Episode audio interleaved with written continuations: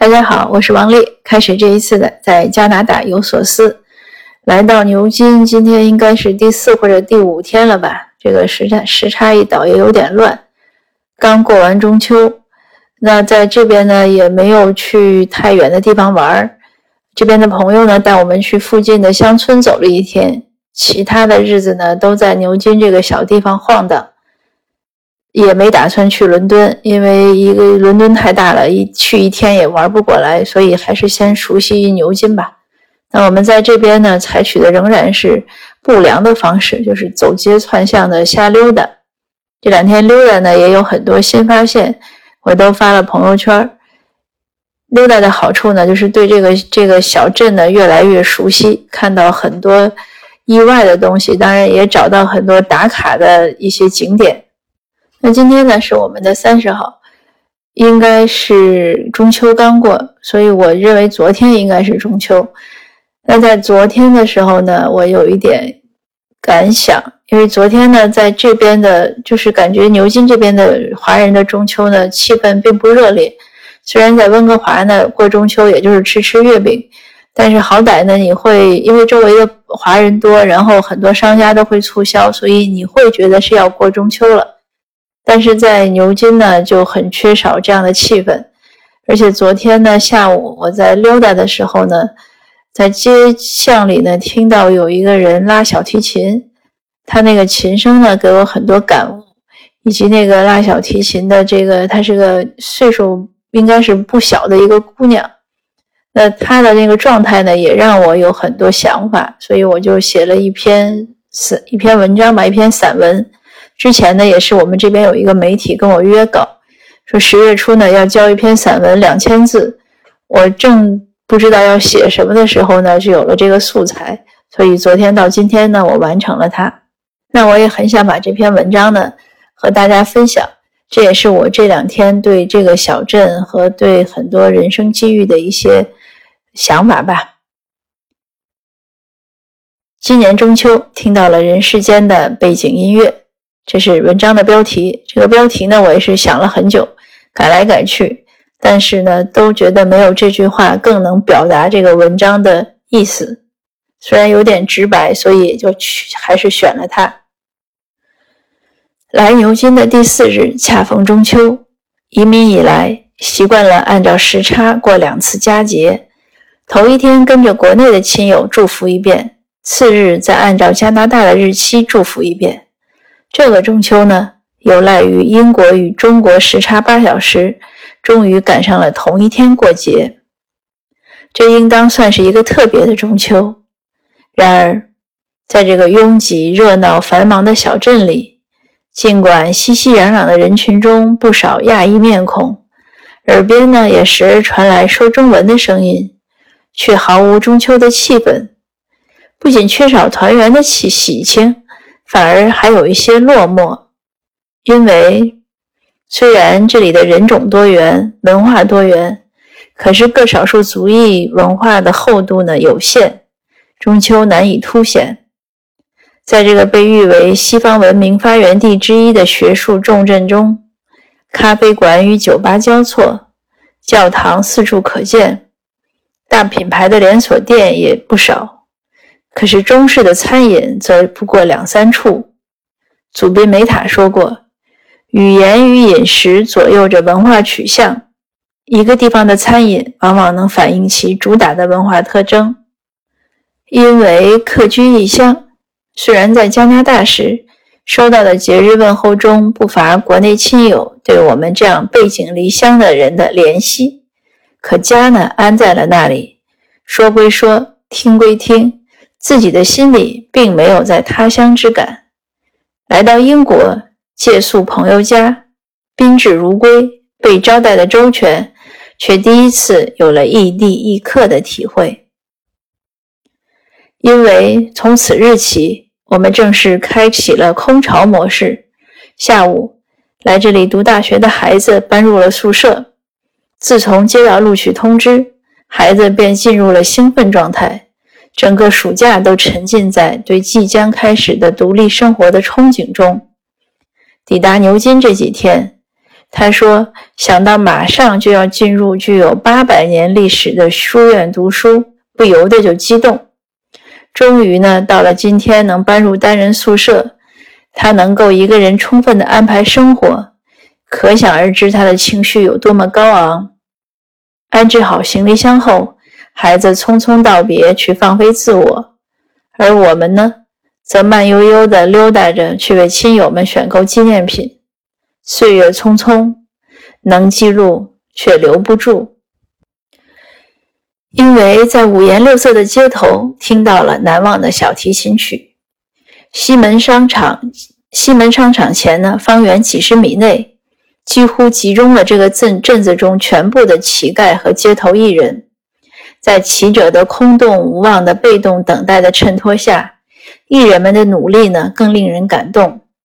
我匆匆地经过唱摇滚的、弹木吉他的、敲架子鼓的，耳朵却被小提琴的悠长抓住不放，以至于走过来又走回来，实在是牵心挂念。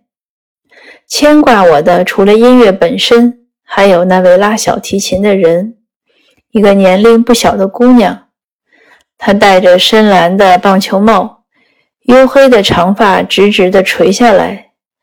浅蓝色的牛仔夹克配着挑花的白布裙，还有黑色的短靴。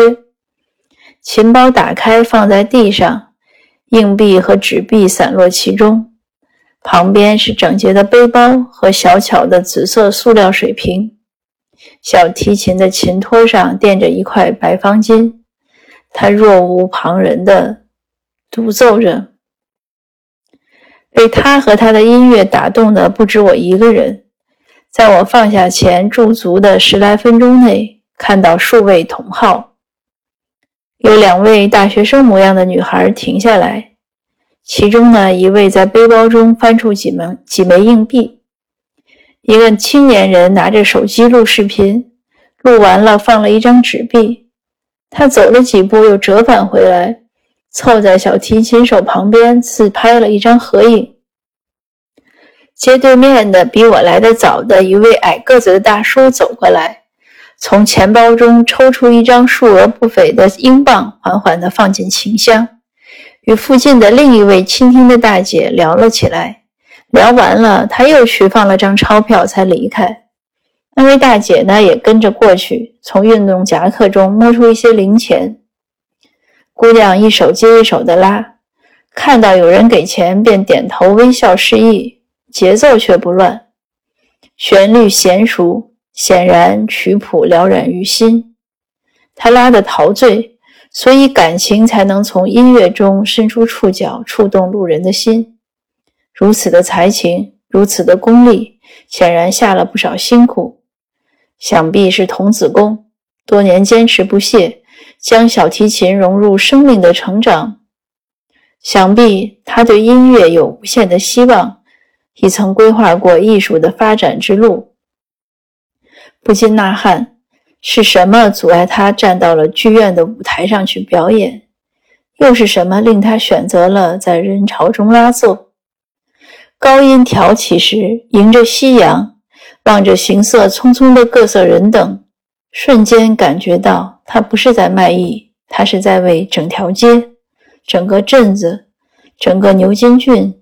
甚至整个英国，或者是全世界演奏背景音乐，他在为人世间亿万幕真人秀配乐，包括他自己。每个人都是行走的真人秀。身边一闪而过的人们，谁没有自己的奋斗与失败？谁没有得意与失意？谁没有悲欢离合？不同的起点走到同一平台。之后的结局又会不同，如那位上午站在市政厅门门口，下午转站到这里的抗议市政府腐败、贪污、不诚实的戴眼镜的先生，温文尔雅的，看起来像位学者，想必他也有许多心酸。我问过他如何能帮到他，他苦笑着摇头说：“什么都帮不了，只有等市政府的官员们反省。”当初他寒窗苦读时，怎么会想到有朝一日露宿街头？怎么会想到在众目睽睽下，胸前挂着大牌子独自抗议？怎么会想到在某一个时间段，他的讲堂不得不设在路边？放眼四望，边走边聊的青年人，雀跃的游学少年们，神情严肃快步而过的中年人，推着童车的年轻父母，步履蹒跚的戴着礼帽的老者们。我看到每一位经过的人，其实都是走在他们自己命运的轨迹中，在这里的相遇，不过是时空的偶然交错，仿佛不经意间从幕布缝隙中窥视到了后台的乐队，被提醒日子不过是以天地为背景的舞台剧，在陌生的街巷里，在不相识的乐手拉奏出的不知名的曲声中。命运剧本的老套桥段被无情的再现，无常是如常的真理被再次揭示。天下熙熙，皆为不确定的未来所驱使。既如此，何足为惧呢？这篇文章呢，写了好好久，写了好好多个小时，特别是结尾，因为前面都写得很顺很快，但是结尾我一直在想，就是怎样的一个立意。那在这样的一个中秋，感觉有点落寞的日子里，又有了这样的一些感想。可是他会要归结到什么样的一个方向呢？我也在问自己。那今天到最后到下午傍晚的时候呢，突然就有了这句话，就是我在想，既然你已经知道所有的未来都不确定，那确实就没有什么可以害怕的或者担心的。因为我们担心呢，都是会担心一些我们认为会发生的事情。可是既然它不确定，你就不用去乱猜了。这倒是让我自己觉得很安定。